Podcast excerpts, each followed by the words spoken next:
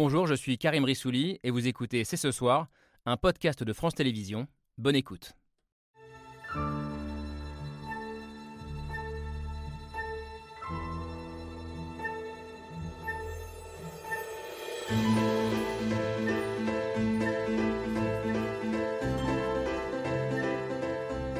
Bonsoir à tous, bonsoir à toutes, bienvenue. Vous regardez C'est ce soir. Des prix alimentaires en hausse de presque 16% sur un an, des Français modestes réduits à sauter des repas ou à réduire les quantités dans l'assiette, et même des antivols posés sur la viande dans les supermarchés.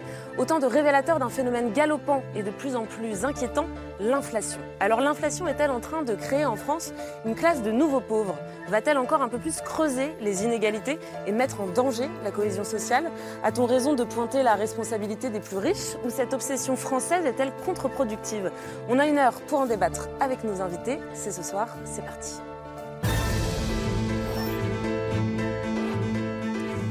C'est parti avec Yael Gauze. Salut Yael. Salut Camille, bonsoir tout le monde. Alors l'inflation est-elle en train de créer en France une classe de nouveaux pauvres? En tout cas, c'est le titre de votre livre, Arnaud Konatan. Bonsoir. Bonsoir Camille.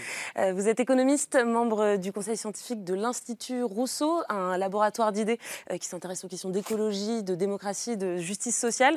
Et vous publiez donc Les nouveaux pauvres, inflation, vie chère, qui va payer l'addition Euh, Un essai comme un avertissement pour vous. Euh, la hausse des prix que nous vivons en ce moment, eh ce n'est que le début d'une tendance de long terme dont les classes moyennes risquent de beaucoup pâtir. Mais avant les classes moyennes, ce sont d'abord les plus pauvres qui sont déjà fortement impactés. Bonsoir Guillaume Leblanc. Bonsoir. Vous êtes philosophe, professeur à l'université euh, Paris Diderot. Ça fait longtemps euh, que vous intéressez à la question de, de la pauvreté. Euh, Et d'ailleurs, plutôt que de parler de pauvres, vous préférez parler d'éprouvés. C'est le titre de votre dernier essai, La solidarité des éprouvés, dans lequel vous tentez de renverser le regard sur les plus précaires et de valoriser leur savoir qui, dites-vous, peuvent être utiles au reste de la société. Alors, en attendant, pour les soutenir face à l'inflation, le gouvernement mise sur des chèques énergie, des chèques alimentaires, euh, demande aussi des efforts aux industriels. Est-ce la bonne approche? Vous vous posez la question, Lucille Schmitt. Bonsoir. Bonsoir. Vous êtes la cofondatrice du think tank La Fabrique écologique. Et pour vous, le logiciel du gouvernement n'est plus tout à fait adapté face à la situation économique. Par ailleurs, vous pointez euh, un problème de capacité de la puissance publique à réguler l'économie. Et sur ce point, il y aura peut-être euh, un peu de débat avec Olivier Babot. Bonsoir. Bonsoir. Vous êtes le fondateur d'un autre think tank euh, beaucoup plus libéral, l'Institut Sapiens. Euh, selon vous, le cœur du problème, finalement, c'est presque moins l'inflation que la question de l'emploi, euh, du chômage, des salaires. À vos yeux, le grand appauvrissement qui nous inquiète en ce moment est en partie un leurre. En revanche, vous redoutez un futur décrochage des classes moyennes. On y reviendra. Un décrochage, un déclassement qui pourrait creuser encore un peu plus le fossé, le fossé entre les riches et les pauvres. Bonsoir Cécile Duflot. Bonsoir. Vous êtes euh, une ancienne euh, ministre écologiste, aujourd'hui directrice de Oxfam France, euh, une ONG qui lutte contre la pauvreté. Ça fait des années qu'Oxfam alerte sur l'accroissement des inégalités dans le monde et votre dernier rapport annuel ne déroge pas à la règle.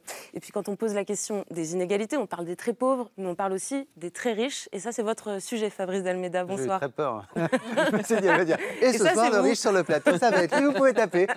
Non, mais par contre, vous avez publié il y a quelques mois cette histoire mondiale des riches. Euh, on viendra donc avec vous sur cette passion française qui consiste à détester euh, les plus riches. Vous vous dites qu'il faut cesser d'assimiler systématiquement les riches aux méchants, euh, au risque de nourrir un dangereux conflit de classe. Voilà, on a posé les termes du débat. Les invités sont présentés. Le débat va pouvoir commencer. Mais avant ça, on regarde le billet. Il est signé Pierre Michel.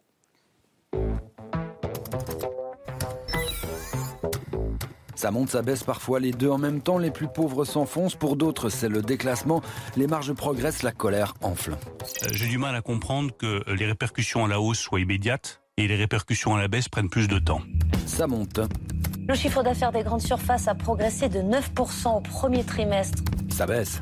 Avec une inflation à 16% en moyenne pour les produits alimentaires, les Français remplissent moins leurs chariots. Inflation, l'impressionnante chute de la consommation des ménages en France. Moins 18,3% pour l'épicerie salée, moins 26,4% pour les féculents. Consommer moins, pas forcément mieux, d'autant plus que ce n'est pas un choix. 42% des sondés assurent que désormais, ils ont supprimé un repas dans leur quotidien. Comment faire moins avec rien? J'ai vu un monsieur très bien. Il avait caché quatre beefsteaks cachés en dessous ses bras. On peut se priver, on peut renoncer, mais à un moment, bon, bah, il faut bien s'alimenter. On antivole euh, la viande, on antivole le poisson frais emballé, et ça, c'est euh, c'est nouveau. Nouveauté, fatalité, roue de la mauvaise fortune, mais pour quelques euros, il y a peut-être le loto. Le trésor à gagner se trouve dans ces enveloppes. Des bons d'achat de 10, 20 et 60 euros à dépenser en grande surface. Est-ce vraiment une fatalité? Aujourd'hui, quand vous allez au supermarché, vous voyez bien que les supermarchés, ils vont très vite à augmenter les prix quand il y a de l'inflation. Par contre, ils vont un peu trop euh, lentement pour les baisser. Alimentation, le gouvernement demande la réouverture des négociations commerciales. Prix alimentaire, l'État veut remettre les industriels et les distributeurs autour de la table.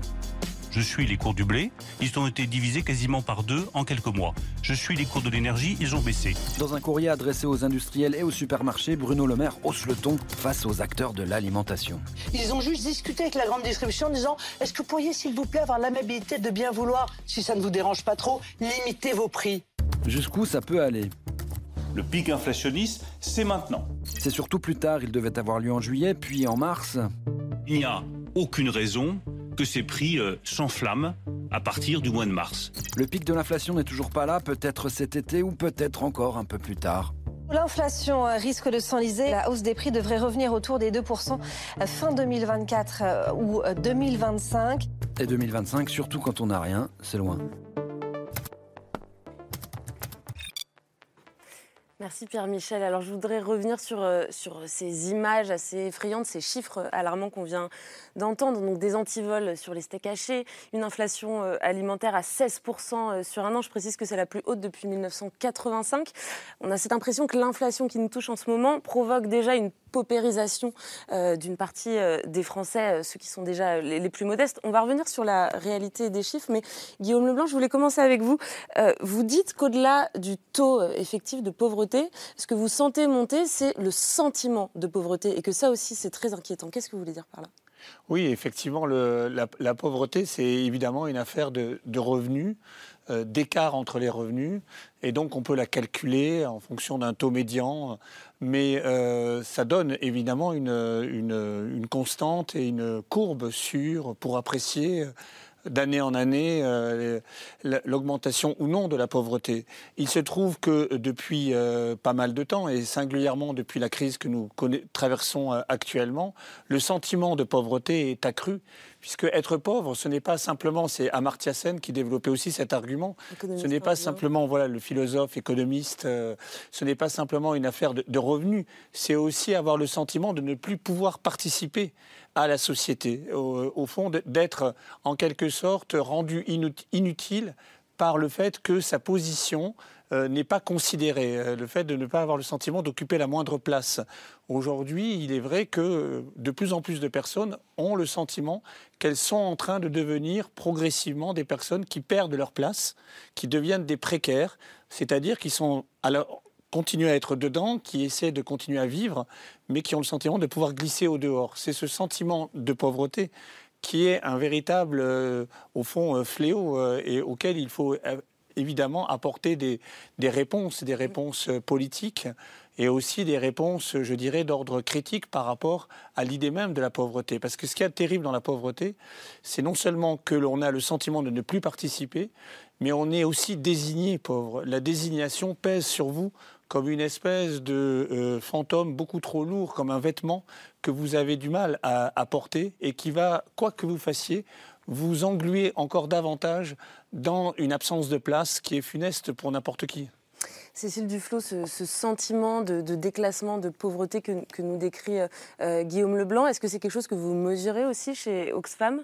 Bah, nous, on regarde la réalité. Et la réalité, et c'est pour ça que l'inflation, notamment de l'alimentation, est si violente pour certains, c'est que euh, on peut regarder les revenus Mais c'est pas du tout la même chose d'avoir 2000 euros de revenus si vous êtes propriétaire euh, du logement dans lequel vous habitez, euh, dont vous avez hérité de votre grand-mère, si vous partez en vacances dans la maison euh, de vos beaux-parents au bord de la mer, et si vous avez à payer des loyers qui sont très élevés, si vous avez des dépenses d'assurance, des dépenses pour vous déplacer pour aller à l'endroit où vous travaillez, et qu'en fait votre budget disponible est grignoté avant même de pouvoir commencer. Et, et c'est vrai que la question de la pauvreté, ça, ça, se mesure monétairement, mais ça se mesure aussi en termes d'accès, d'accès aux loisirs, d'accès à la culture, de possibilités de faire des projets, de possibilités d'épargner pour faire face à des coutures. Et là, ce qui, ce qui est en train d'arriver, c'est qu'on on, est au moment où, notamment les femmes, il faut le dire, hein, parce qu'elles assument euh, les familles monoparentales, sont dans ces moments où la moindre bascule, la moindre, le moindre accro dans le, budget peut, vous faire basculer dans une situation de très grande précarité. Et c'est ce moment de bascule qu'on est en train de vivre, c'est-à-dire effectivement cette, euh, inquiétude sur le fait de plus pouvoir assumer ses besoins élémentaires, c'est-à-dire acheter à manger, euh, normalement. Olivier Babot, euh, je veux bien vous entendre sur cette idée d'un moment de, bascule, parce que je le disais en vous présentant, vous vous dites que si on prend un peu de recul, euh, ce sentiment qu'on a d'un grand appauvrissement en France, en fait, il est peut-être, c'est un constat qui a nuancé c'est peut-être comme la température, il y a le ressenti, et puis euh, aussi souvent, euh, il y a le ressenti, le réel, euh, et puis il y a aussi des moyennes. Derrière les moyennes, en fait, il faut regarder les situations qui sont toutes différentes. Hein. c'est tout à fait vrai. Mais ce qui est vrai, il faut s'en réjouir, c'est que la France est le pays des pays de l'OCDE qui a le taux de pauvreté le plus bas, juste derrière la Finlande. Et ça, c'est déjà formidable. Ce qui est vrai aussi, c'est que depuis 30 ans, il n'y a pas eu d'explosion de la pauvreté du tout. En fait, la pauvreté en pourcentage de la population reste la même, sauf que la population augmente. Donc en fait, la pauvreté en valeur absolue a suivi a suivi cette tendance. Mais en effet, euh, aujourd'hui, il y a des problèmes, notamment liés à l'inflation. Pourquoi? Parce que quand vos revenus sont plus bas, comme votre propension marginale à consommer, comme disent les économistes, est évidemment euh, plus faible à, fur et à mesure que vous gagnez plus, quand vous gagnez moins, une part importante de votre revenu, c'est de la consommation. Et si la moyenne, euh, en général, de l'alimentation dans un revenu, c'est 15%, pour les plus pauvres, c'est beaucoup plus important et donc vous êtes touché plus fortement par de l'inflation alimentaire et évidemment c'est très inégalitaire comme phénomène. Anoko Nathan, est-ce que cette inflation euh, galopante qu'on connaît en ce moment, elle est en train de créer, je reprends le titre de votre livre, en France, une classe de nouveaux pauvres? Et qui sont-ils? Effectivement, j'avais décidé d'intituler mon livre Les nouveaux pauvres parce que euh, malheureusement, il y a les pauvres, les gens qui sont en situation de précarité et qui l'ont entre guillemets euh, été depuis un certain temps. Quand il y a de l'inflation, que ce soit 3% ou 10%, c'est insupportable de toute façon parce que effectivement, ils ont une grosse part de leurs dépenses qui sont des dépenses de, survie, de survie du logement, euh, énergie, alimentation, etc. Donc pour eux, c'est toujours difficile. Mais, euh, et j'en reviens au point de M. Leblanc, c'est-à-dire qu'aujourd'hui, il y a toute une classe moyenne et une petite bourgeoisie qui, en fait, est contrainte de dépenser un peu plus sur l'alimentaire, un peu plus sur leur facture d'électricité. Et ils se disent, ah, bah en fait, je ne vais pas pouvoir partir en vacances là où je voulais, ou je ne vais pas pouvoir épargner autant que je voulais. Et ils ont un vrai sentiment de, déclassement. Je fais le parallèle aussi dans mon ouvrage avec ce qu'ont vécu les Allemands pendant l'hyperinflation des années 30. En fait, l'hyperinflation des années 30 a été un vrai traumatisme pour la bourgeoisie allemande parce qu'ils ne pouvaient plus se payer de cours de piano, parce qu'ils ne pouvaient plus aller à l'opéra. Ça peut sembler complètement euh, absurde, mais ça, par exemple, c'est quelque chose qui a, qui a marqué et qui a façonné la société allemande et qui a encore des répercussions aujourd'hui sur la conduite de la politique en Allemagne. Ça veut dire Il a fait basculer politiquement aussi derrière. Absolument. Ça veut dire qu'aujourd'hui, vous faites le parallèle entre la situation qu'on connaît aujourd'hui en France et les années 30 en Allemagne et que ça pourrait avoir des débouchés euh, politiques euh, aussi inquiétants Alors, ce qu'il faut quand même nuancer, c'est-à-dire que je ne prédis pas une hyperinflation euh, en 2-3 ans, comme ça a pu être le cas en Allemagne.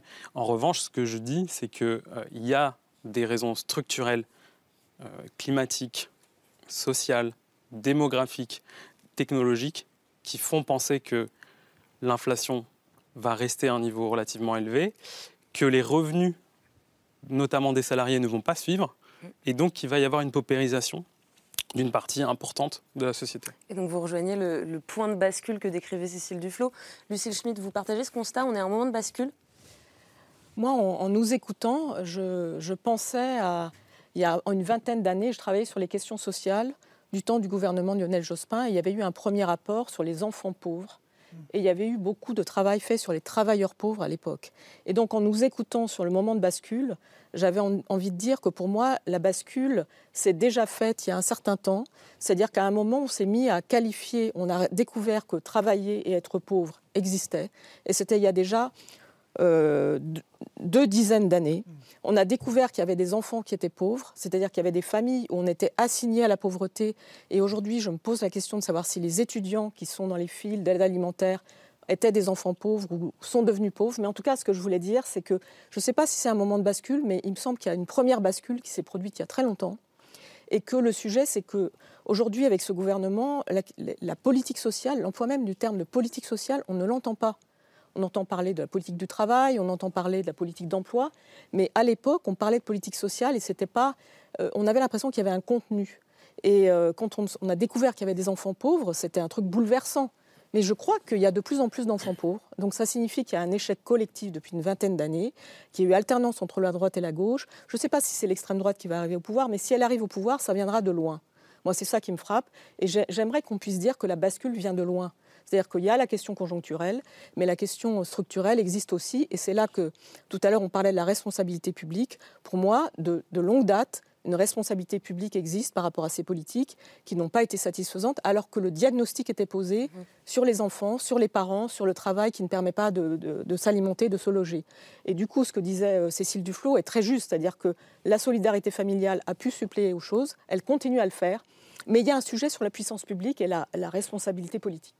Je peux, je peux ajouter juste un point euh, pour contredire ce que dit Olivier Babot sur la réalité de l'augmentation des inégalités. Donc oui, ça vient de loin et ça continue. Je parlais de la pauvreté. Oui, oui, mais la pauvreté a augmenté entre 2008 et 2018. C'est l'INSEE qui le dit. La masse des 20% les plus pauvres ont vu leurs revenus diminuer, leur niveau de vie diminuer de 7,9% entre 2008 et 2018.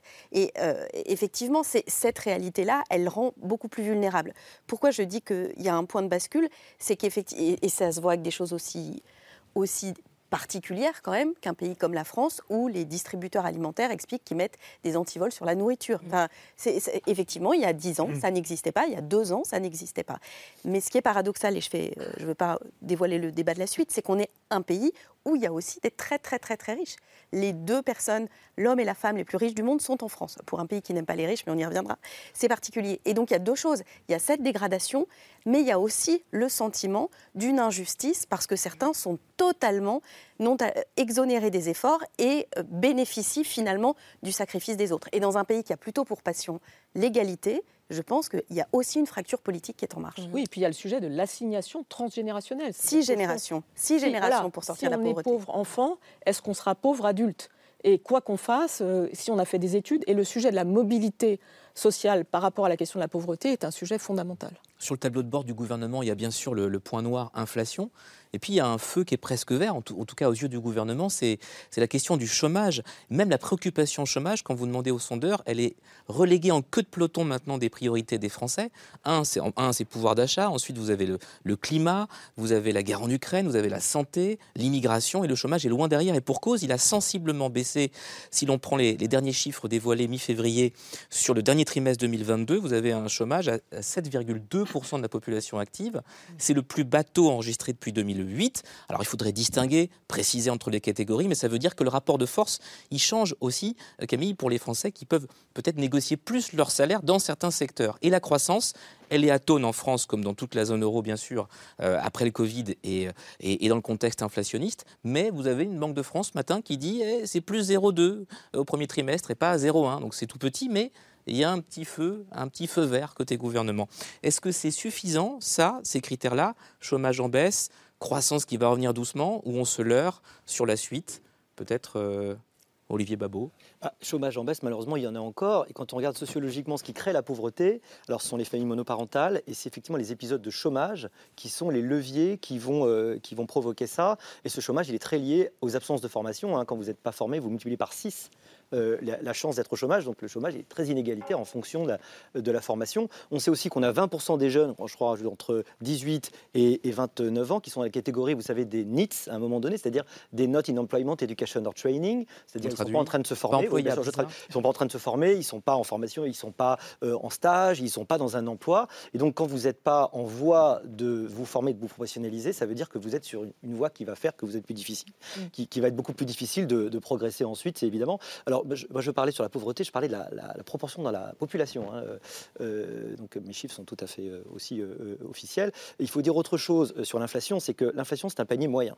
C'est un panier de consommation moyen. Et les paniers moyens, c'est comme le français moyen, ça n'existe pas. On a tous des consommations différentes. Donc, par exemple, bon, bah, si vous fumez, évidemment, mais ça, c'est votre problème, si vous vous déplacez beaucoup, euh, forcément, si vous déplacez plus, vous allez être beaucoup plus touché par certaines inflations. C'est ça qui est compliqué parce que très souvent, quand on parlait d'impression et de réalité, ben oui, on a des impressions qui sont euh, différentes de, pardon, oui, d'impression, des impressions qui sont différentes de la réalité que donne le chiffre, parce qu'un chiffre, c'est forcément une moyenne et la moyenne, c'est forcément une cote mal taillée, quelque chose de national.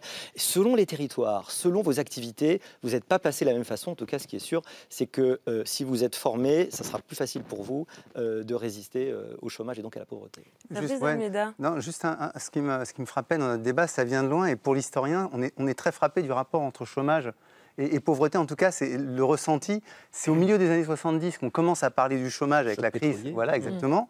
Et l'expression que vous employez, nouveau pauvre, en fait, elle est employée une première fois au début des années 80. C'est Jacques Chirac, d'ailleurs, qui va ensuite la populariser pour critiquer le gouvernement socialiste en disant qu'en gros, c'est eux les responsables euh, de l'existence des nouveaux pauvres. Et il va y avoir ensuite un autre mot qui vient, qui, qui a été très mobilisateur, en tout cas pour une génération, c'est le mot de SDF sans domicile fixe. C'était la première fois qu'on voyait euh, des gens qui étaient expulsés de chez eux. Et il y a eu derrière ça tout un mouvement. Donc ce qui me, ce qui m'effraie un peu comme historien, c'est un peu le sentiment qu'on on rejoue à intervalles euh, réguliers les mêmes débats, y compris sur euh, la question des inégalités, y compris sur la question de la fiscalité. Si, on prend, si on veut, on veut dire que ça vient de loin, c'est les 110 propositions qui posent la question de l'ISF. Mm. Et euh, l'ISF est régulièrement le, critère qu'on prend en France pour euh, avoir un débat justement sur euh, la question des inégalités et des redistributions. Il faut se rappeler que l'impôt sur la fortune. Pardon. Oui, Jacques Chirac fait campagne sur la fracture sociale.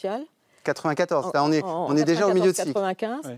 Et Lionel Jospin, en, 2002, dit un de ses objectifs, c'est zéro SDF. Mm. Et Nicolas Sarkozy dit disparition de la pauvreté à partir de son premier mandat. Guillaume Leblanc. Oui, ce qui me frappe pour rebondir sur cette question des nouveaux pauvres, euh, quand on parle de nouveaux pauvres, ça suppose qu'il y a des anciens pauvres. Mhm. Donc déjà, la question qu'on a envie de poser, c'est où sont passés les anciens pauvres euh, Est-ce qu'ils sont tous mhm. Moi, quand je regarde un peu cette histoire euh, de la pauvreté, disons, ce qui me frappe quand même, c'est qu'on a l'impression qu'il il y a toujours constitutive de nos sociétés une forme de ligne de partage euh, qui est le partage des richesses, qui fait que quand vous, vous, euh, possédez, quand vous êtes propriétaire, effectivement, quand vous avez des savoirs, vous excluez de l'autre côté de la ligne celles et ceux que vous considérez comme pauvres. Et le terme de pauvreté devient une espèce de, trou noir euh, dans lequel on finit par mettre des personnes dont on ne veut plus euh, avoir de, rapport euh, direct, euh, parce que, et, précisément peut-être que ce qui est en train d'émerger, en tout cas depuis une certaine modernité, c'est que justement les pauvres refusent d'être à la place qu'on leur, à la non-place qu'on leur octroie, et ils veulent exister, ils veulent remettre en cause cette frontière et ce partage. Et c'est précisément là où euh, la notion de, critique euh, sociale devient euh, finalement importante. Les pauvres, lorsque justement ils sont à la non-place ils n'existent pas. Et en réalité, quand ils commencent à prendre la voix, mm. euh, ils deviennent des subjectivités encombrantes dont on ne sait plus quoi faire. C'est là où, euh, justement, l'ordre des savoirs, des richesses est déstabilisé. Et c'est là où ça devient justement intéressant et pertinent de travailler sur ces questions de justice sociale. et, on va y revenir, mais ça, m'intéresse de vous entendre parler de la pauvreté du point de vue d'un philosophe, est l'expérience de la pauvreté. À l'inverse, je me tourne vers vous. Qu'est-ce que ça veut dire du point de vue de l'économiste aujourd'hui en France? Être pauvre concrètement Être pauvre, euh, il y a des définitions euh, qui sont comptables, hein, euh, qu'on connaît. Il y a un seuil de pauvreté qui est fixé en fonction des revenus médians. Ça varie d'un pays à l'autre. Mais, mais encore une fois, je pense que ce n'est pas, pas forcément les, bons indicateurs à regarder. moi, ce qui me frappe, par exemple, c'est que le, genre, le, nombre de gens qui ont recours à, l'aide alimentaire a, triplé en 10 ans. on parlait des actifs. Hmm. Bah, il y a 17% d'actifs. Il y a 17% de retraités. Il y a à peu près 20% d'étudiants, si je ne me trompe pas. 17% des personnes qui vont au Resto du Cœur en ce moment sont en CDI, ce qui est quand même. Euh, donc, euh, sur les travailleurs Voilà, il y, a, ces indicateurs-là qui, sont, euh, qui, sont, qui sont pour moi assez frappants. Et on, on, vit dans un système où, comment dire, on a les salaires qui progressent pas assez vite C'est-à-dire que si vous regardez au niveau global, en France, les salaires ont progressé à près de 4% en 2022. L'inflation est de 6%, encore une fois, c'est un panier moyen. Certainement pour des pauvres qui vivent en milieu urbain, c'est beaucoup plus. Euh, donc ça fait euh, une perte de pouvoir d'achat. Euh, L'OFCE a estimé qu'en fin d'année, les Français retrouveraient leur niveau de vie de 2019. Entre-temps, je vous laisse imaginer tout l'argent public qu'on a dépensé, tout l'effort qu'on a, a fait collectivement pour soutenir l'économie des entreprises. C'est pareil chez nos voisins allemands. Euh, ils estiment qu'ils retrouveront leur niveau de vie de 2021 en 2025. Donc c'est un problème qui est, euh, qui est européen, euh, qui, qui bien entendu a été nourri par des effets conjoncturels, la sortie du Covid, la guerre en Ukraine. Mais quand on réfléchit encore une fois à l'alimentaire et à l'énergie, on vit dans un monde où les ressources qu'on utilise pour l'énergie sont des ressources fossiles qui vont euh, s'amenuiser progressivement et donc dont le prix va augmenter. Euh, on, a un dérèglement climatique sur lequel on ne fait rien. Les rendements agricoles vont chuter. Euh, donc tous les scientifiques nous le disent. à une inflation de long terme et donc ça fait partie des causes structurelles. Hmm. Et je vous disais que les pauvres sont frappés par l'inflation énergétique et alimentaire en premier. Bah là, vous avez deux deux raisons fondamentales qui sont liées à une seule cause, hein, qui est le réchauffement climatique et notre absence d'action à hein, ce réchauffement climatique qui vont se poursuivre. Alors peut-être que ça ne fera pas plus 50% comme ça a fait pendant l'hyperinflation euh, allemande tous les mois, mais, mais ça fera... 1000. Voilà, non mais voilà, c'était une vraie des rythmes manuels, effectivement, quand on parle de, plus 1000. Oui, moi, ce qui me frappe, c'est on, on, tourne autour de l'idée quand même de l'angoisse du déclassement, par ailleurs. C'est-à-dire qu'il y a l'idée de ceux qui sont pauvres, il y a l'idée de la peur d'être pauvre. Et puis moi, je pensais, je repensais à tout ce qui s'était discuté au moment du mouvement des Gilets jaunes, où j'avais lu des témoignages poignants, puisqu'on parlait des familles monoparentales, qui sont en fait très souvent des femmes qui élèvent seules leurs enfants, mmh. euh, sur le fait que dans la journée, enfin, ce qui se passait avec l'augmentation euh, des prix de l'essence, c'est qu'en fait, plus rien n'était possible pour imaginer donner un avenir à leurs enfants. Donc il y a un sujet sur ces vies où tout est compté à la fois financièrement et aussi en termes de temps disponible. Donc il faut dépasser cette vision effectivement des seuils, etc., strictement comptable de la pauvreté, pour imaginer comment le fait de ne pas avoir suffisamment d'argent conduit aussi à organiser sa vie complètement différemment sur euh, euh, le fait de dégager une heure pour euh, accompagner ses enfants à des loisirs. On appelle le reste à vivre. Hein. oui, c'est ça, le reste à vivre. Je ne connaissais pas l'expression, mais c'est exactement ça. Et du coup, cette façon dont l'argent en fait permet de vivre ou pas, on, le ressent profondément. Et par ailleurs, quand vous évoquez la question écologique, on sait aussi qu'il va falloir placer l'argent ailleurs. Donc cette question de la répartition des richesses, la pauvreté et, la crainte du déclassement, elle nous renvoie aussi à l'épuisement du modèle. C'est pour ça que depuis le début, en fait, on tourne autour de cette idée qu'il euh, faut changer les politiques, il faut changer aussi peut-être ceux qui gouvernent, et en tout cas changer le modèle de façon à ce que cette question de la pauvreté ne revienne pas par bouffée, par cycle, avec le sentiment que rien n'a changé. Euh, non seulement rien n'a changé, mais que tout s'est aggravé. Je pense que... Ce sont les mêmes catégories et tout s'est aggravé. il y a un point en plus qui est que donc l'expression, c'est le service public, c'est le patrimoine de ceux qui n'en ont pas. Mm. C'est-à-dire que ce n'est pas du tout la même chose. Euh, je reparlais de 2000 euros de revenu, qui est le, revenu médian. Si vous pouvez envoyer vos enfants euh, à l'école, faire des études mm. supérieures sans que ça vous coûte de l'argent, si vous pouvez être soigné sans que ça vous coûte de l'argent supplémentaire, et cette situation de blocage qui a été décrite par beaucoup d'entre nous s'accompagne d'une dégradation des services publics, qui est vécue par ceux qui y travaillent, mm. mais qui du coup est aussi vécue par ceux qui y ont accès ou moins accès ou qui, pour y avoir accès, devrait payer beaucoup plus. C'est-à-dire qu'on peut avoir rendez-vous avec un spécialiste si on a un problème de santé, mais il faudra payer beaucoup plus cher. Donc, de fait, quand on n'a pas les moyens, ben on ne l'a pas où ça existe théoriquement, mais on l'a plus. Et donc, quand vous avez une attaque sur ces trois secteurs, avec la question du logement, qui est un impensé du débat politique, mais le poids des dépenses de logement euh, sur les 10% les plus pauvres s'est envolé depuis les années 60. C'est ça aussi qui change entre les anciens hmm. euh, pauvres, c'était majoritairement des personnes âgées, avec le minimum vieillesse, avec hmm. tout un tas de, systèmes. On a fait euh, sortir les plus âgés de la pauvreté. En revanche, on est en train d'y faire basculer des jeunes. L'autre élément, je parlais de services publics, on est le système scolaire en France où il y a le plus de décrocheurs à 15 ans et celui où les inégalités s'accroissent après passage par le système scolaire.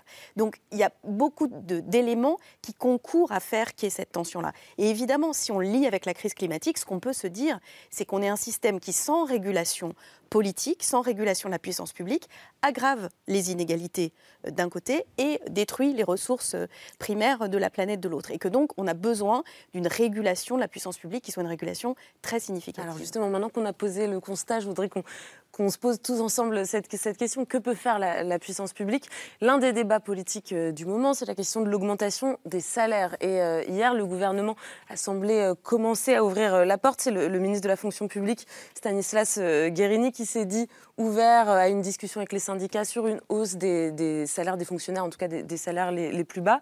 Olivier Babot, les salaires, c'est la solution, c'est le cœur du problème? En tout cas, c'est effectivement une partie importante des solutions. L'autre, c'est effectivement le logement. hein. C'est une vraie question, c'est le sujet le plus fondamental et celui dont on parle le moins. Pourquoi on n'arrive pas à construire les logements dont on a besoin? Pourquoi le coût du logement, le coût soit du loyer, soit de l'achat, ne cesse d'augmenter? Parce qu'on n'a pas accès au foncier, pas aussi parce que les règles écologiques ont fait que là, euh, malheureusement, qui sont nécessaires, hein, mais font que ça renchérit. Ça, c'est une question importante. Alors sur le travail, euh, il faut savoir que quand un- une entreprise paye 200 en coût complet, vous avez 100 en, salaire net. Et Donc ce qu'on appelle le coin fiscalo-social, qui est important. Euh, c'est important, c'est du salaire différé, euh, c'est important pour les retraites, on le voit, c'est important parce que euh, c'est ce qui nous permet de financer le système de protection sociale, mais il fait un coin fiscalo, il fait un coin fiscalo-social, un coin extrêmement important, donc il diminue le salaire net. La deuxième chose, c'est pour augmenter à travail égal le salaire, il faut augmenter la productivité. Et le drame en ce moment, c'est que depuis 2019, justement, la productivité déjà, elle, elle stagnait, depuis 2019, elle baisse. Et on ne sait pas pour on sait pourquoi. C'est des problèmes de formation et puis le fait que notre économie soit plus dans des services où les gains de productivité sont plus durs à trouver que dans l'industrie où ils sont plus faciles grâce aux technologies. Et donc si on veut pouvoir augmenter les salaires, ça ne se décrète pas nécessairement, il, va, il va falloir faire des efforts en compétitivité et en productivité. Ça nécessite en gros d'abord de la formation. Voilà, c'est pas fort facile, c'est pas en claquant des doigts. Euh, le gouvernement a un beau jeu de dire euh, allez euh, augmenter les salaires, mais euh, est-ce qu'ils baissent, le- est-ce qu'ils baissent les prélèvements eux? Non, mais en revanche, on peut baisser un peu les dividendes. Bah euh, oui, euh, d'ailleurs, bah, c'est ce qui d'ailleurs se fait quand vous êtes dans la plupart du temps des petites entreprises. On ne regarde que les très grosses entreprises qui sont en fait une toute petite partie de notre économie. La plus grande partie de notre économie, c'est des petits patrons, c'est des toutes petites boîtes avec des gens qui souvent se payent pas pour pouvoir payer les salariés. Euh, Moi, je n'aime pas qu'on oppose parce que justement, je pense qu'on pourrait. J'oppose rien, mais la question, c'est qu'on ne voit que les grandes boîtes. des grandes entreprises et de ces distributions massives de dividendes, parce que c'est ça euh, à quoi on assiste. C'est pas une espèce de rétraction générale, c'est qu'il y a une partie de la population qui va très très bien et encore mieux et encore mieux que mieux. C'est ça qui se passe. Et c'est ça qui rend aussi euh, insupportable la situation d'une partie de la population. C'est ça qu'il faut comprendre. C'est que ce sentiment euh, de déclassement et ce sentiment de pauvreté, il s'accompagne de la vision et du constat de façon évidente que d'autres sont totalement exonérés euh, d'efforts, voire qui bénéficient même de la contraction des salaires. Et enfin, je voudrais aussi rajouter un élément sur tout ce qui est le- les périphériques de rémunération salariale. Le débat s'est beaucoup concentré, on a vu euh, le débat autour de la question des retraites, mais aussi euh, sur le RSA. Euh, Tout ce débat sur allez, il faut remettre les gens au travail, hein, donc on va mettre encore plus de, encore plus de contrôle, et puis on va les obliger à faire des activités, etc. On a une prix Nobel dans notre pays qui s'appelle Esther Duflo, nous ne sommes pas de la même famille, mais qui a bien expliqué et même démontré que la meilleure méthode pour faire sortir les gens de la pauvreté, c'était de leur donner des aides qui leur permettent d'investir dans euh, des matériaux euh, ou des équipements domestiques de meilleure qualité, qui sont tout à fait capables à la fois d'améliorer leur quotidien, d'investir pour la suite, d'économiser pour leurs enfants, plutôt que d'être dans, dans cette logique où en fait le sous-entendu, c'est en fait si vous êtes pauvre, c'est de votre faute. Parce que ça permet aussi de donner bonne conscience à ceux qui, euh, euh, moi j'aime bien, parfois je regarde des gens qui donnent des leçons euh, de, ils ont qu'à faire des efforts, la France est le pays de l'égalité, on redistribue et puis on cotise énormément, blablabli, blablabla. Moi par exemple j'ai beaucoup travaillé, puis quand vous regardez leur bio, ils ont hérité de l'entreprise de papa, ils ont fait les études qui permettent même sans avoir beaucoup de qualité de trouver quasiment immédiatement un emploi, ils passent de postes de fonctionnaires où ils ont été, toutes leurs études ont été financées par les impôts des uns et des autres, ils passent directement dans des entreprises privées ou dans des banques, tout ça en trouvant ça très normal.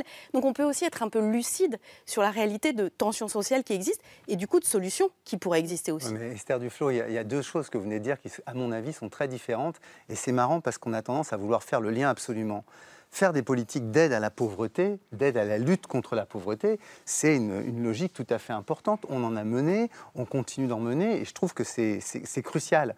Mais d'autres questions que vous abordez, c'est l'idée qu'au fond, la l'égalité sociale favoriserait la baisse de la pauvreté. Et ça, c'est pas du tout démontré. Et Le historiquement, FMI et la non, non, Banque mondiale. non, non, non, historiquement, Avoir moins de riches n'a jamais permis d'avoir. moins- Historiquement. C'est faux. Tout- Non, Alors ça, moi, faux. maintenant, je, je veux qu'on dise les faux choses. de dire que c'est faux. Le FMI et la Banque mondiale, c'est des super gauchistes, hein, expliquent, ont écrit que pour lutter contre les inégalités, contre la pauvreté, les méthodes les plus efficaces, plus que l'augmentation de la croissance, c'était la réduction des inégalités. Ça, c'est le premier point. Le deuxième point, et moi j'aime beaucoup cette citation de l'abbé Pierre. juste la- oui, je vous ai juste- coupé, non, non, j'aurais pas dû, mais, mais juste, je- non, mais ju- il y a juste- une espèce de discours. Non, non, mais ça. juste, juste, juste le FMI lui-même reconnaît que la mondialisation et donc l'accroissement des inégalités ont fait baisser le nombre de pauvres à l'échelle planétaire. Pardon.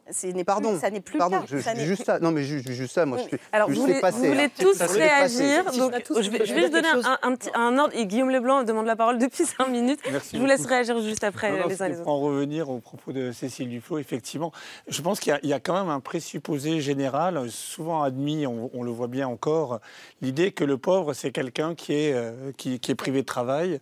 Euh, et s'il est privé de travail, c'est peut-être parce qu'il ne souhaite pas vraiment travailler.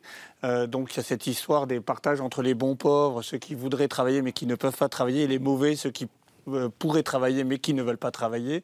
En réalité, quand on suit sur le terrain, parce que j'aime- faire de la philosophie vraiment euh, euh, de terrain, etc., quand on suit des trajectoires de personnes qui sont à la rue, par exemple, comme j'ai pu le faire par exemple à Lyon, à propos de gens qui sont sans domicile fixe, on se rend compte qu'être pauvre, il n'y a pas plus travail que être pauvre. Être pauvre, c'est un travail incroyable. Il faut se lever le mat- il faut déjà se lever le matin quand on est à la rue et qu'on sort d'un parking euh, à telle heure parce que sinon on va euh, on va être viré. Ensuite, il faut trouver un bain euh, public pour aller se laver. Donc en général, c'est à l'autre bout de la ville. À la Croix à Lyon par exemple, c'est à Villeurbanne. Donc il faut se redéplacer à Villeurbanne. Après, il faut aller à, à- tel autre endroit à l'opposé pour essayer de parvenir à avoir tel soutien de telle institution. C'est un athlétisme incroyable d'être Vous pauvre. dites pas pauvre, d'ailleurs vous dites éprouvé. Vous n'utilisez pas Oui, le terme de ce pauvre. vous C'est pour ça que j'appelle ça effectivement euh, des, des éprouvés, des gens qui, sont dans une épreuve constante, qui sont sur le fil. Et précisément à ces personnes-là, ce qu'il y a d'intolérable, c'est qu'on va leur dire, au fond, euh, vous ne faites rien, euh, vous ne. euh, et, et là, je voudrais rebondir aussi sur un, un second point que Tocqueville avait par- par- parfaitement bien perçu. Euh, ce que disait euh, Cécile Duflot tout à l'heure, c'est le paradoxe de Tocqueville. Quand Tocqueville écrit ses mémoires sur le paupérisme, il, remarque une chose très simple. Il va en Angleterre et il voit un pays de richesse. Euh, dans les rues, les rues sont opulentes, etc. Et puis, juste en se tournant un petit peu, il remarque qu'il y a une pauvreté abs- absolue. Il, va il se rend au Portugal ou en Espagne, il voit des pays de misère, mais où il y a beaucoup moins de pauvres. Et donc, le paradoxe qui, doit nous alerter, c'est comment se fait-il que là où il y a de la richesse, il y a énormément de pauvreté, alors que là où il y a une forme de euh, sobriété euh, moyenne, entre guillemets, il y a beaucoup moins de contrastes et donc paradoxalement beaucoup moins de pauvreté. On en revient à la question de l'époque de Tocqueville, mais euh, allez-y. Excusez-moi. Excusez-moi, Olivier. Parce qu'on est dans une société En Afrique euh, en Afrique ah. Juste un petit mot. Euh, explique. oui, moi, moi je voulais rebondir sur le débat sur la question de l'égalité, parce que je pense que la question de l'égalité euh, sociale, moi je l'envisage plutôt par rapport à l'égalité d'accès à des droits. C'est-à-dire qu'on est un pays fortement redistributeur. On est un pays dans lequel l'accès au logement, l'accès à l'éducation et l'accès à la santé, contrairement à d'autres modèles, sont l'idée d'égalité d'accès à ces droits et qu'on ait la même qualité d'éducation, de soins, de logement, était quelque chose qui faisait partie du contrat social. On n'a pas parlé beaucoup de politique là. Et au fond, cette question du contrat social autour de cette redistribution et d'un- d'une égalité d'accès aux droits, c'est ça qui aujourd'hui pose une difficulté. Parce qu'on sait que lorsqu'on est pauvre, euh, à la fois on est éprouvé dans sa vie individuelle, dans sa vie quotidienne, mais on sait aussi que lorsqu'on veut fonder une famille, lorsque euh, on veut donner un avenir à ses enfants, euh, il n'y aura pas les mêmes droits.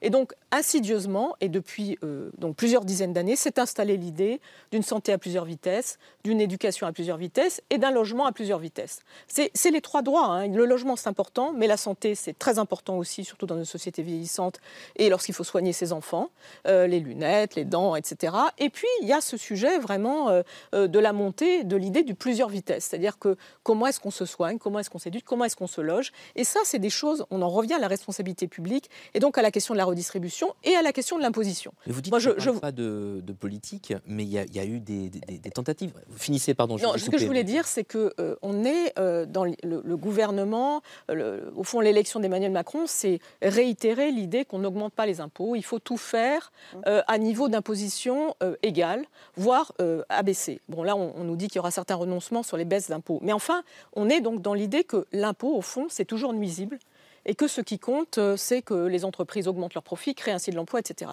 Moi, je récuse complètement ce raisonnement, c'est-à-dire que je pense qu'il y a un sujet sur l'impôt redistributif, il y a un sujet sur l'impôt qui finance les politiques publiques, et il y a un sujet sur l'efficacité euh, de l'impôt dans la redistribution. Ça, c'est des choses qui peuvent paraître ringardes, mais je pense qu'aujourd'hui, beaucoup de jeunes sont, sont frappés par le fait que, justement, ce raisonnement économique n'est plus tenu. D'ailleurs, il y a des jeunes économistes qui, aujourd'hui, euh, tiennent tout à fait ce raisonnement. Et cette réhabilitation de l'impôt que devrait d'ailleurs mener la gauche, qu'elle ne fait pas assez parce qu'il y a une sorte d'inhibition là-dessus, me semble être un point important. Sans parler d'impôts, à très court terme, il y, a eu, il y a eu la question du blocage des prix qui est revenu pas plus tard que la semaine dernière à l'Assemblée. C'est la, la NUP qui portait ça, les écologistes. Un panier inflation dans lequel on aurait mis des produits type euh, au prix bloqué sous le niveau de l'inflation, des produits agricoles, des produits alimentaires. Et puis ça ne s'est pas passé à 10 voix près à peu près, 138 voix contre, euh, 121 pour, dispositif rejeté, parce que considéré euh, par la majorité présidentielle, c'était l'argument avancé par le ministre euh, à ce moment-là, de dire que ça créerait peut-être des pénuries. Le blocage des prix était une mauvaise idée. C'est une idée déjà dans la campagne de, de Mélenchon en, en 2022. Est-ce que ça, euh, économiquement, Olivier Babot, bloquer les prix, est-ce que c'est une solution, une rustine à court terme par rapport à l'inflation dont on parle et qui crée cette paupérisation? Est-ce que voilà, est-ce que c'est une vue de l'esprit, c'est de l'idéologie ça Bah, C'est une solution qui paraît simple. Malheureusement, tous les exemples, j'ai bien tous les exemples dans l'histoire, montrent que bloquer des prix, ça crée effectivement du marché noir et des pénuries. Parce que s'il n'y a pas assez de pain, parce que quand euh, les prix augmentent, la plupart du temps, c'est que vous avez trop de demandes par rapport à l'offre. S'il n'y a pas assez de pain, bloquer le prix du pain, ça n'a jamais multiplié le nombre de miches. hein. Euh, ça a toujours été, euh, historiquement, en fait. Historiquement, je suis pas d'accord avec vous. Non, non, historiquement, non, non, mais historiquement, non, non, historiquement, non, mais historiquement, il y a des exemples. On a l'après-guerre. Je veux dire, on a eu des rationnements jusqu'en c'est que 1949. vous n'avez plus- Pardon, non, non. Quand on dit historiquement, ça fait un peu maître Gims, quoi. Mais non, mais pas du tout. Mais non, mais Par moment, ça me. Il ne s'agit pas d'électricité Olivier Babot, en, terminez, en Égypte, mais, pourrez- mais- il y a quelque chose de très simple, c'est que vous n'êtes plus encouragé à produire si vous êtes obligé de vendre en dessous de vos coûts de production. Voilà, c'est un truc de microéconomie qui est assez de base. Mais est-ce que, si je peux dire quelque chose sur le fait que euh, on a insinué, je pense que c'est grave de dire ça, c'est c'est pas pire d'être pauvre chez nous que pauvre ailleurs. Euh, quand vous êtes au SMIC chez nous, vous faites partie des 3% selon l'ONU des plus riches du monde. Vous vous rendez compte un peu? C'est bien mieux d'être chez nous parce qu'on parlait d'Amartya Sen, on a accès aux capacités de base et c'est extrêmement important d'éducation, de transport. Mais restons on est le pays blocage, qui dépense en, en dépenses sociales le plus au monde. On est champion du monde. On est à plus de 30% du PIB. La moyenne de l'OCDE, c'est 20%. Donc c'est formidable. Et je suis ravi aussi d'avoir ce débat de l'efficacité de la dépense. Et sur des boucliers énergétiques. Et- Non, mais juste un truc. Le Non, problème, mais juste un truc. Olivier Babot, non, non, stop, 58 stop, stop, millions. Stop, stop, stop. On a eu la baguette réglementée jusqu'au début des années 80. Pardon, il n'y avait pas de marché noir de baguettes. Voilà, c'est tout. C'est juste un petit exemple. Non, mais pa- parce que- parce que quand c'est pas même, de la les choses, parce que- quoi. parce que Non, on mais- on non, mais on parle de blocage de prix. On qu'on avait, on avait qu'on le blocage de prix du pain. Donc, faut, faut, faut juste quand même. euh, Moi, je veux bien historiquement, comme vous dites, mais Moi, sur le principe, j'adorerais sérieux, si quoi. ça marchait. Et moi, j'aimerais bien entendre. S'il vous plaît, s'il vous plaît, s'il vous plaît, s'il vous plaît, pas tous en même temps, vraiment, on Non, non, comprend mais plus rien. J'aimerais, on vous a entendu, Fabrice Almeida. Moi, j'aimerais entendre l'économiste sur notre plateau. Anouk Nathan, les blocages des prix. Qu'est-ce que, qu'est-ce que Alors, d'abord, j'aimerais revenir sur la question des salaires. euh, parce que les salaires n'ont pas augmenté suffisamment en France. Euh, c'est vrai dans l'ensemble des branches. On a vu, même dans des secteurs type la finance, des gens euh, se mettre en grève ou, ou débrayer. C'est assez, euh, inédit. Et je pense qu'aujourd'hui, le taux de marge des entreprises s'est redressé. Il avait plongé en 2020. Aujourd'hui, il est de nouveau autour de 32%. Euh, L'ensemble de la collectivité a fait un effort pour soutenir l'économie privée. Moi, je pense qu'aujourd'hui, les entreprises doivent faire un geste et doivent augmenter les salaires. Alors, on nous agite souvent le spectre de la boucle prix-salaire. Euh, la boucle prix-salaire, pour l'instant, personne ne l'a vue. Euh, C'est-à-dire, euh, toutes les études empiriques montrent qu'il n'y en a pas. C'est cette idée que si on augmente Si les on augmente salaires, les ça salaires, augmente les prix parce que- entreprises, donc les voilà. prix, etc. Exactement, sauf que cette spirale, il y a le, SMI le FMI qui a écrit récemment, fin 2022, là-dessus, qui dit que empiriquement, ça ne se voit pas, ça ne s'est jamais vu historiquement de- sur les 30 dernières années dans l'ensemble des pays développés. Ça ne se voit pas. Et n'importe quel bon gestionnaire d'entreprise sait qu'il doit limiter sa masse salariale à euh, 30% à peu près de, de ses coûts. Donc euh, vous faites, un- faites une petite règle de 3, vous augmentez tout le monde de 10%, ça augmente vos coûts de 3%. Et, et sur le blocage des prix Et sur le blocage des prix, personnellement, je ne suis, je, suis- je suis pas favorable euh, parce que, d'une part, par rapport à ce qu'on a vécu. Sur un panier de biens essentiels. Pardon, Encore une hein. fois, même C'est ce- pas un blocage général Bien sûr, des bien prix. sûr. Mais en fait, ce qui pas va se encore adhéré passer- au PC. Ce qui va se passer, euh, laissez-moi finir. Ce qui va se passer, c'est qu'on va définir des normes et un certain nombre de biens. Ce qui va se passer, c'est qu'aujourd'hui, la puissance publique n'a pas du tout les moyens de faire les contrôles. Donc, ce qui- personne ne va respecter ces normes. La qualité va être dégradée. Ensuite, moi, je sais pas vous, je vais chez le boulanger, il y a quatre baguettes différentes. Donc, euh, comment est-ce que comment est-ce qu'on va contrôler ça, sachant que vous prenez des- certains départements dans le, dans- dans le Sud-Ouest, ils ont un ou deux contrôleurs de la DGCCRF. Donc en fait, malheureusement, l'État n'a pas les moyens de faire ça. Vous Moi, ce que je euh, prône, c'est de la vraie redistribution, un chèque alimentaire ciblé. C'est-à-dire, on donne à ceux qui ont besoin. Bloquer les prix, on l'a vu avec la ristourne à la pompe, c'est inefficace socialement.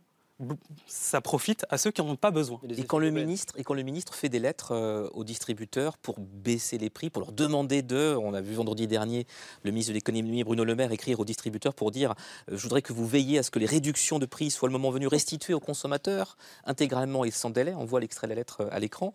Euh, alors que dans le même temps, les prix, on sait, des matières premières commencent à baisser, mais ça ne se voit pas sur les étiquettes des supermarchés. Est-ce que ça, la, la coercition, la, pardon, la- l'incitation sans coercition, est-ce que ça, ça mène nulle part euh Ça coûte rien de demander. Mais ça fait 10 ans que ça marche pas. Ça marche pas avec les banques, tout. ça marche pas avec la finance qui doit devenir plus verte. Euh, euh, Bruno Le Maire demande. Et il demande souvent aux gens de faire des efforts. Et il est beaucoup plus coercitif.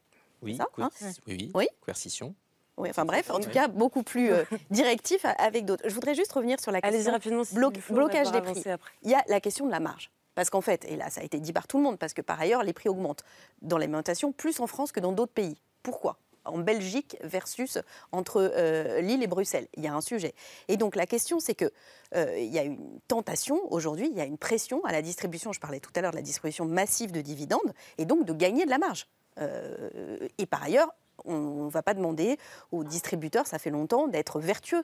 Et c'est ça, on leur demande d'être vertueux. Hein, S'ils peuvent euh, réussir à continuer à vendre davantage en mettant euh, des antivols sur la viande, bah, ils ne vont pas se gêner. Donc je pense que la question de la contribution des entreprises, et surtout, et vous l'avez très bien dit, après deux années où on a déversé de l'argent public et donc de la solidarité de l'impôt sur les entreprises pour faire face à une difficulté, après une période où, après le CICE, qui normalement devrait, devait, je rappelle son nom, hein, crédit, euh, compétitivité et, et recréer de la marge.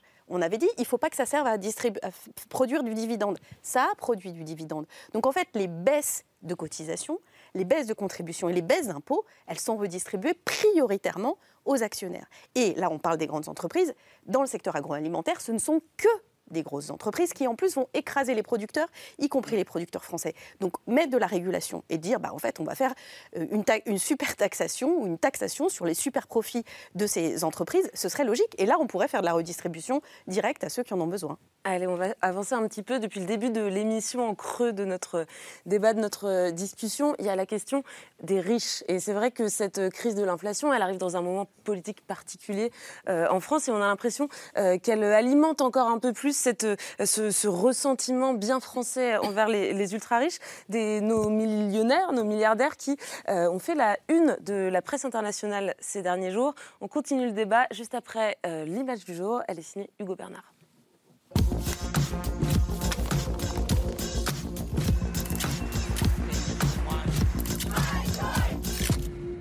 L'image du jour, c'est une info qui a fait le tour du monde. Forbes has updated their world's richest people list for 2023. Oiga, los franceses Bernard Arnault y François Bettencourt son el hombre y la mujer más ricas de todo el mundo. Forbes Liste der Milliardäre kommen der und die reichste beide aus Frankreich. Cette année, la femme et l'homme les plus riches du monde sont français. Eh oui, eh oui, c'est un doublé historique pour la France. D'un côté, Françoise Bettencourt, l'héritière du groupe L'Oréal, dont le patrimoine est estimé à 80,5 milliards de dollars. De l'autre, Bernard Arnault, le propriétaire du groupe LVMH, dont la fortune grimpe à 211 milliards de dollars. Des performances qui, selon le quotidien américain Forbes, témoignent de la vigueur de l'économie française. Bah oui, parce que la bourse le dit, malgré la crise, malgré la poussée inflationniste, le luxe, c'est vraiment le secteur qui résiste absolument à tout. C'est une bonne nouvelle pour ces groupes et puis c'est une bonne nouvelle aussi pour la France. La France, qui compte 43 milliardaires dont la fortune a augmenté en cumulé de 20% en un an. Une accumulation des richesses qui ne fait pas la fierté de tous les Français. Et on veut une société plus les pauvres sont plus riches. Les ultra-riches, pointés du doigt notamment ces temps-ci dans les cortèges contre la réforme des retraites. Accusés d'accumuler des richesses sans partage, ils sont aussi dans le viseur d'une partie de la classe politique. À quoi ça sert un milliardaire? Nous ne voulons plus, en France, deux milliardaires. Nous, nous voulons une France sans milliardaires. Un haro sur les riches qui serait une spécificité française et trouverait même son origine dans la Révolution. J'ai été le biographe de Fouché il y a quelques années, qui est le, le ministre de la police de Napoléon, et il dit à peu près ceci euh, euh, ici, euh, nous nous honorons d'être pauvres et nous rougissons d'être riches. Ça en dit long aussi de, de la psyché française entre les riches et les pauvres. Dans l'image du jour, des ultra-riches français champions du monde, mais mal aimés dans leur propre pays. Allez, je reprends la citation qu'on vient euh, d'entendre, euh, attribuée donc à Fouché, ministre de Napoléon. Ici, en France, nous nous honorons d'être pauvres et nous rougissons d'être riches. Fabrice euh, Dalmeda, vous avez travaillé sur les riches. Est-ce que la haine des riches, c'est une passion française, bien française? Bah, La ramener à la Révolution, c'est pas faux, puisque Fouché, c'est un jacobin au départ. hein. Il, il est avec Robespierre et euh, il est responsable notamment d'un drame à Lyon qui a été la canonnade, c'est-à-dire qu'on a massacré un certain nombre d'aristocrates à, à coups de canon. Voilà, c'est pour montrer un peu la mentalité. C'est vrai qu'il y a, l'idée, en fait, en France, que euh, la richesse euh, équivaut à la spoliation. C'est un peu un débat qu'on a. Comme sous la Révolution française, il y avait le sentiment que les privilèges et les richesses de l'aristocratie et du clergé revenaient en fait à une spoliation du peuple français. Et c'est ce qui explique qu'on a fait un certain nombre de lois qui ont euh, permis de saisir les biens des immigrés, c'est-à-dire des ar- des aristocrates qui avaient fui, etc. Après, il y a eu quand même un gros changement au 19e siècle, c'est le marxisme, euh, qui s'est très fortement ancré en France. On a eu des partis marxistes et il faut quand même le dire, on est un des pays encore où euh, à la présidentielle, il y a des candidats trotskistes, euh, des candidats communistes, des candidats écologistes et même des candidats populistes qui n'aiment pas les riches. Donc on peut dire qu'en gros, il y a quand même... C'est quoi là-dedans les écologistes? Bah, les écologistes aujourd'hui, euh, est-ce que vous avez entendu Marine Tondelier? Pardon, je, je- juste. Ah oui, non, euh, mais- enfin, pardon, c'était pas une Oui, non, mais écologiste. c'est- enfin, Peut-être je- me suis je- trompé. je- je Mais comprenais crois pas pas. Je tellement crois, le je crois que. Marine Tondelier. enfin, voilà. Non, mais c'est juste pour dire que même dans les tendances euh, qui pourraient être libérales, euh, nous avons euh, une forme de haine des riches comme oppresseurs sociaux. C'est un peu ça le, le modèle. Et le fond de- de- du livre que j'ai fait, c'est d'essayer de sortir de ça, parce qu'il y a des gens qui l'ont très bien euh, documenté, euh, des Thomas Piketty euh, ou euh, les, les Pinsons Charlot, dont malheureusement l'un est disparu. Mais, euh, mais voilà, et je me suis dit, au fond, qu'est-ce qu'il y a derrière ces riches? Parce qu'on les regarde toujours comme une classe. Est-ce que c'est les mêmes? Est-ce qu'ils sont différents? Est-ce qu'il y en a des biens? Est-ce qu'il y en a des nuls? Est-ce qu'il y en a des, brillants? Est-ce qu'il y en a qui apportent des choses positives à la société? Est-ce qu'il y en a qui payent beaucoup d'impôts? Est-ce qu'il y en a qui n'en payent pas du tout? Est-ce que ça s'est toujours passé comme ça? Voilà, un certain nombre de questions simples. Guillaume Leblanc, vous dites que cette haine française des riches, elle est, elle est un peu ambivalente. C'est ce que Vous nous avez dit en préparant l'émission. Oui, disons que, euh, ce que je, ce que je pense, pour euh, rebondir, c'est que déjà, c'est la richesse, c'est ce qui est sans doute de plus difficile à documenter.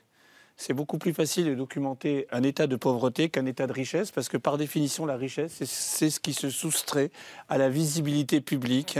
Et donc, pour reprendre les analyses d'un anthropologue américain, James Scott, il y a un texte public et un texte caché. Le texte public de la richesse, on le connaît, c'est euh, effectivement le fait que la richesse va profiter à tout le monde, euh, va ruisseler, etc. Le texte caché, il est beaucoup moins euh, vertueux. C'est quand même un accaparement, une prédation, c'est une accumulation.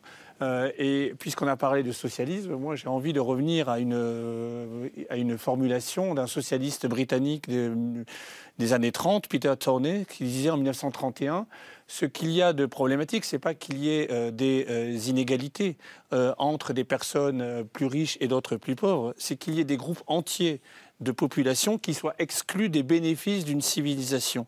Le problème aujourd'hui, c'est que je trouve, nous nous focalisons sur, en quelque sorte, des personnalisations de, de riches et euh, nous ne faisons pas une analyse systémique de ce que c'est que la richesse et de la manière dont la richesse est forcément liée à euh, la production de pauvreté. C'est, euh, je rejoins les analyses de Lucille tout à l'heure quand elle parlait du problème de la redistribution.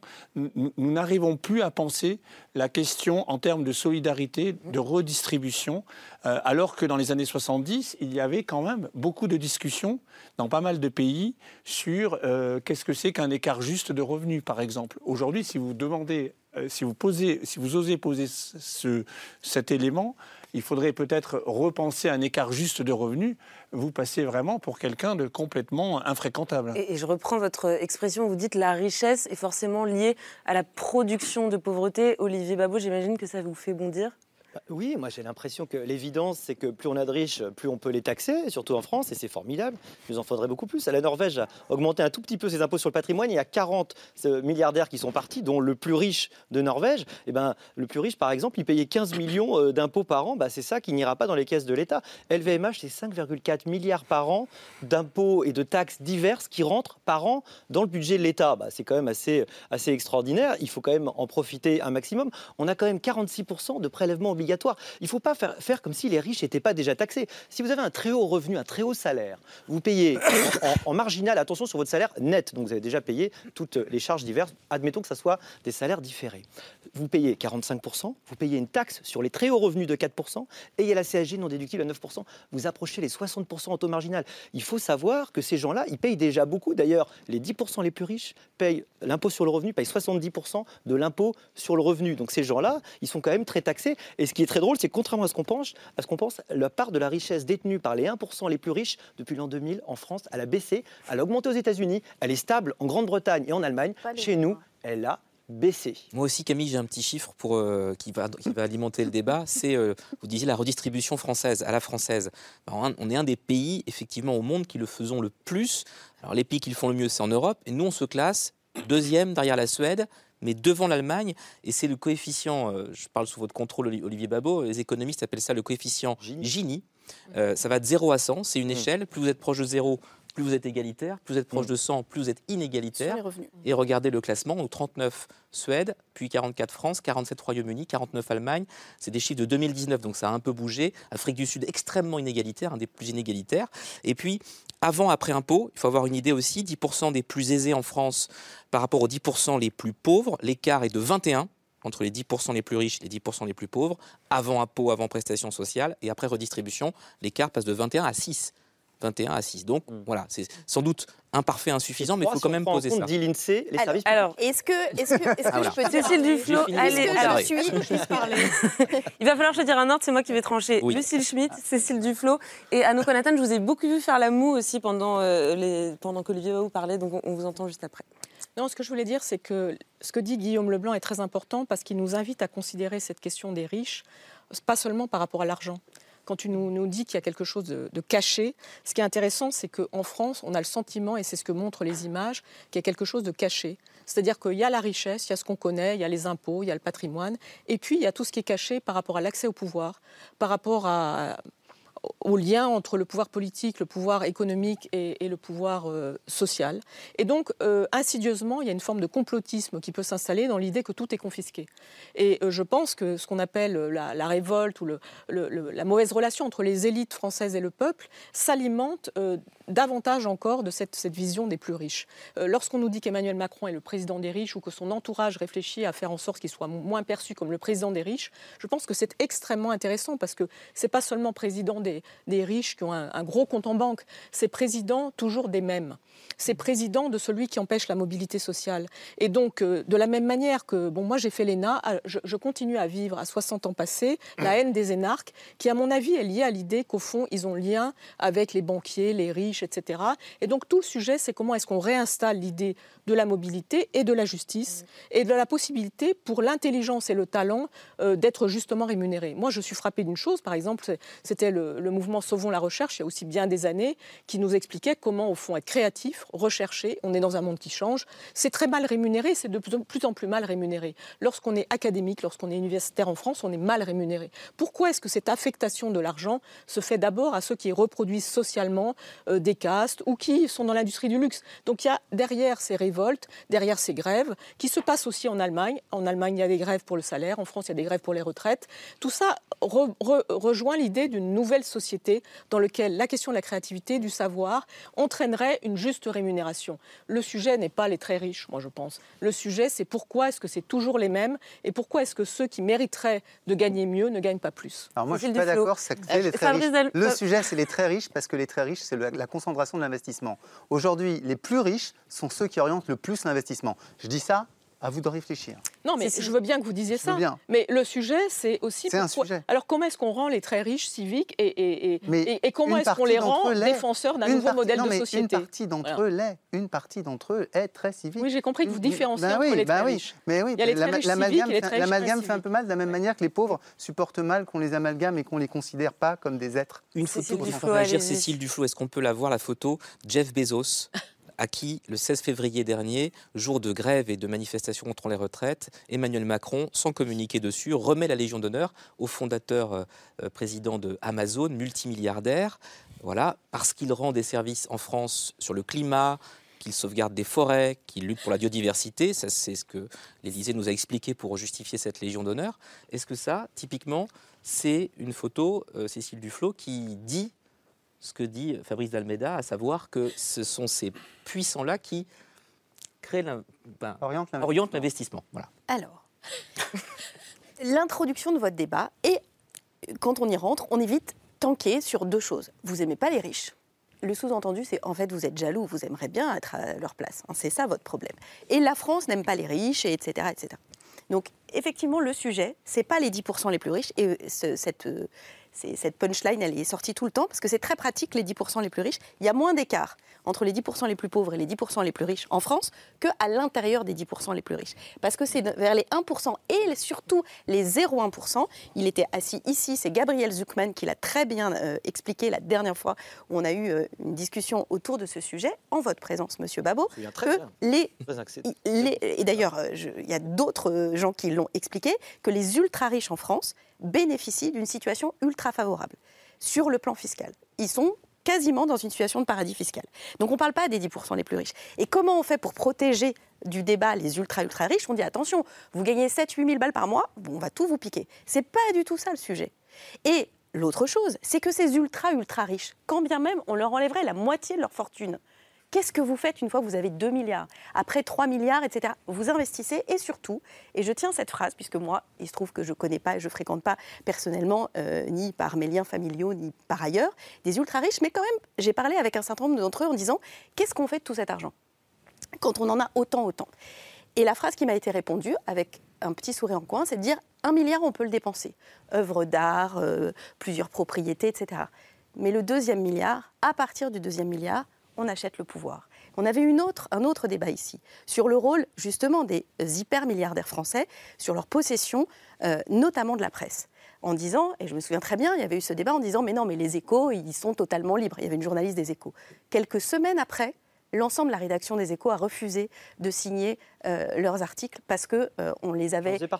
Parce qu'on le, parce que donc vous voyez bien le poids pour un article d'une prudence extrême sur une réalité de fraude fiscale d'une filiale ou de, de LVMH. Donc je veux dire que c'est très important de ne pas introduire ce débat en disant ah ah ça- la France qui n'aime pas ces ultra riches alors qu'ils sont pourtant tellement sympas, ils nous offrent des tableaux, puis c'est le luxe à la française d'ailleurs. Il y a une- un petit lien entre le fait que c'est les secteurs du luxe qui progressent et que les inégalités progressent parce que qui achète du luxe sinon ceux qui ont, peuvent avoir les moyens de s'acheter une ceinture pas euh, 35 euros mais euh, 172 euros ou euh, 1500 euros chez Hermès. Donc c'est ça qu'il faut comprendre. Et donc cette réalité de perception, elle est réelle. Et c'est pas un marxiste, hein.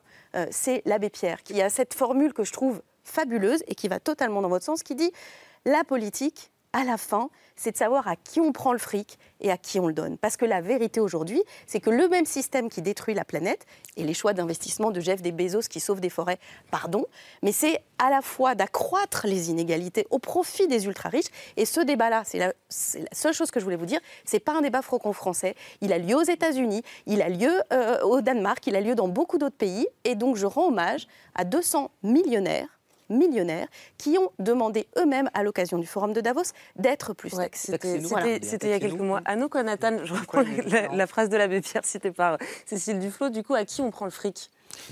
Alors, vous, posez- vous me posez une très bonne question. Et je- la première chose que j'aimerais euh, que j'aimerais euh, souligner, c'est on a évoqué des chiffres notamment sur euh, la contribution des entreprises aux finances publiques. Euh, je tiens juste à souligner qu'il faut faire très attention parce que les entreprises adorent mêler les cotisations sociales là-dedans. Donc, euh, je suis désolé, ça c'est pas de l'impôt.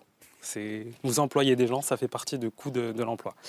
Euh, le deuxième point, c'est euh, les milliardaires. Moi, je vais être honnête avec vous, les milliardaires, ils peuvent partir. Ce qui- ce qu'il faut, c'est taxer correctement les entreprises. Ce n'est pas normal que des entreprises qui font des millions, des centaines de millions de chiffres d'affaires en France, des centaines de millions de bénéfices en France, puissent, à travers de l'optimisation fiscale, rapatrier ces bénéfices au hasard dans les îles néerlandaises. Vous parlez de quelle entreprise? Bah écoutez, on en, on en, connaît un paquet. Je pense que les rapports Oxfam euh, sont, sont, sont assez euh, étoffés, sur, euh, exemples, étoffés sur le sujet. Les, les, Starbucks, les, les, McDonald's, les Amazon. Oui, donc des entreprises pas forcément françaises. Des entreprises qui sont implantées en France, qui font des revenus en France, qui, qui, qui profitent du marché français. Sans les routes françaises qui payées par nos impôts, Exactement. les camions qui livrent les colis d'Amazon, ils ne roulent pas. Il faut être un peu simple. Sans toutes les infrastructures de notre pays, ces entreprises qui Parce sont que des c'est géants, c'est ça qui, fait des, qui donne des dividendes, Des dividendes qui enrichit les actionnaires qui, qui sont parfois des milliardaires.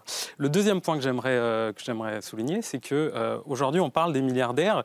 Euh, Il y a une image que j'aime bien, c'est l'image de Batman. Vous voyez, Batman, c'est Bruce Wayne, le justifié, qui vient réparer toutes les, tous les problèmes de la société. Mais en même temps, en fait, c'est l'héritier de Wayne Corp, qui en fait euh, est une, une entreprise, un conglomérat euh, qui bousille la planète, euh, qui, qui fait des dégâts sociaux. Et en fait, c'est le monsieur qui vient réparer ses propres erreurs avec sa cape de super-héros. Ça, je pense qu'il faut faire très attention. Les milliardaires ne sauveront pas la planète. Je ne doute pas qu'il y a des gens qui sont bien intentionnés et qui veulent faire avancer les choses, mais c'est à la collectivité de reprendre son destin en main. Euh, il faut arrêter de fantasmer sur, euh, sur un ou deux individus qui pourraient euh, résoudre tous les problèmes de nos sociétés. Guillaume Leblanc, allez-y rapidement. Et Fabrice Almeida, je vous laisse répondre aussi. Et puis on arrivera à la fin de l'émission. Allez-y. Très, très, très rapidement, il y a une analyse effectivement systémique de la richesse à faire. Il faut dépersonnaliser la question et voir aussi ce que la richesse euh, produit comme prédation systémique de notre, de notre univers. Et en ce sens, moi, ce qui me frappe aujourd'hui, euh, c'est euh, que toutes les formes de vie dites, entre guillemets, pauvres, qui sont liées à des, à, des modèles justement de sobriété, de, recyclage, etc., sont complètement effacées face à un système qui, lui, est un système quand même qui produit euh, une dévastation générale. Donc il faudra bien à un moment donné se dire que la richesse produit cette dévastation systémique de nos formes de vie et qu'un retour à une sorte de sobriété ou de décence, et je pense que nos sociétés doivent devenir des sociétés décentes, des sociétés dont les institutions protègent des formes écologiques de vie sobre et que c'est vers là qu'il faut aller. Donc Justement. inspirons-nous de la sobriété des plus précaires plutôt que du mode de vie des, des milliardaires. Fabrice Dalmeda, je vous laisse le mot de la fin. Non, mais vraiment, ce qui m'a frappé, et je pense qu'on sera assez d'accord là-dessus, c'est à quel point notre débat manifeste, je crois, un changement. C'est-à-dire que euh, tout le discours que vous avez tenu est intenable dans les années 80. Dans les années 80, c'est le moment où on est en train de se dire il faut de la liberté, il faut de la liberté, euh, il faut que ça monte. Et de fait, euh, on a eu des gens de plus en plus riches et, et des riches de plus en plus nombreux. Et on voit bien qu'aujourd'hui, on est rentré dans une autre logique. On est dans une logique où, un, on, on remet au centre l'État. Euh, alors que pendant euh, pratiquement un demi-siècle, on a passé notre temps à dire euh, moins d'État, on en veut moins maintenant, on en veut pour la norme, on en veut pour la... Et puis deuxième, deuxième chose qui me frappe, vous avez parlé du- du- de, de la nécessité d'impôt, et effectivement, on- ça revient partout, c'est-à-dire un peu partout, on a cette idée qu'il n'y a que la fiscalité qui pourrait être correct- que correctrice. Je ne suis pas sûr que ce soit le cas, mais, mais en tout cas, l'impression que j'ai, c'est qu'on on est en train de sortir des années néolibérales et qu'on on rentre dans autre chose. Et effectivement, j'espère que pour le coup, les pauvres... pourront euh, tirer leur épingle du jeu de cette nouvelle situation. Enfin, Très belle conclusion, merci Fabrice Dalmeda. On arrive donc à la fin de, de l'émission. Un grand merci à, à vous tous d'être venus débattre, euh, discuter ce soir. C'était passionnant. Merci Cécile Duflo. J'évoquais un peu plus tôt dans l'émission le dernier rapport euh, d'Oxfam France. Il est disponible, on le retrouve sur le site internet de, de l'ONG. Lucille Schmitt, merci à vous également. Je rappelle le nom de votre dernier ouvrage coécrit avec Olivier Mongin. C'est Emmanuel Macron à contretemps aux éditions Bayard. Anno Kwanatan, votre livre à vous, euh, Les nouveaux pauvres, inflation, vie chère, qui pour payer l'addition C'est aux éditions du CERF. Merci beaucoup euh, d'être passé nous voir. Merci également à vous, Guillaume Leblanc. Euh, le vôtre de livre s'appelle La solidarité des éprouvés. D'ailleurs, je les avais ici à côté de moi. Voilà, c'est chez, chez Payot. Je cite également L'histoire mondiale des riches. Celui-là, je ne l'ai pas, mais c'est le titre de votre ouvrage, Fabrice Dalmeda. Bah, avec plaisir. Ah, on l'a au bureau. Euh, il est paru chez Plomb. Un grand merci à vous, Olivier Babot. Je termine avec vous votre dernier livre.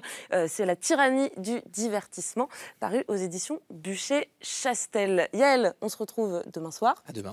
Ce sera aux alentours de 22h45. Enfin, euh, merci à vous de nous avoir suivis. Bonne fin de soirée à tous et à toutes.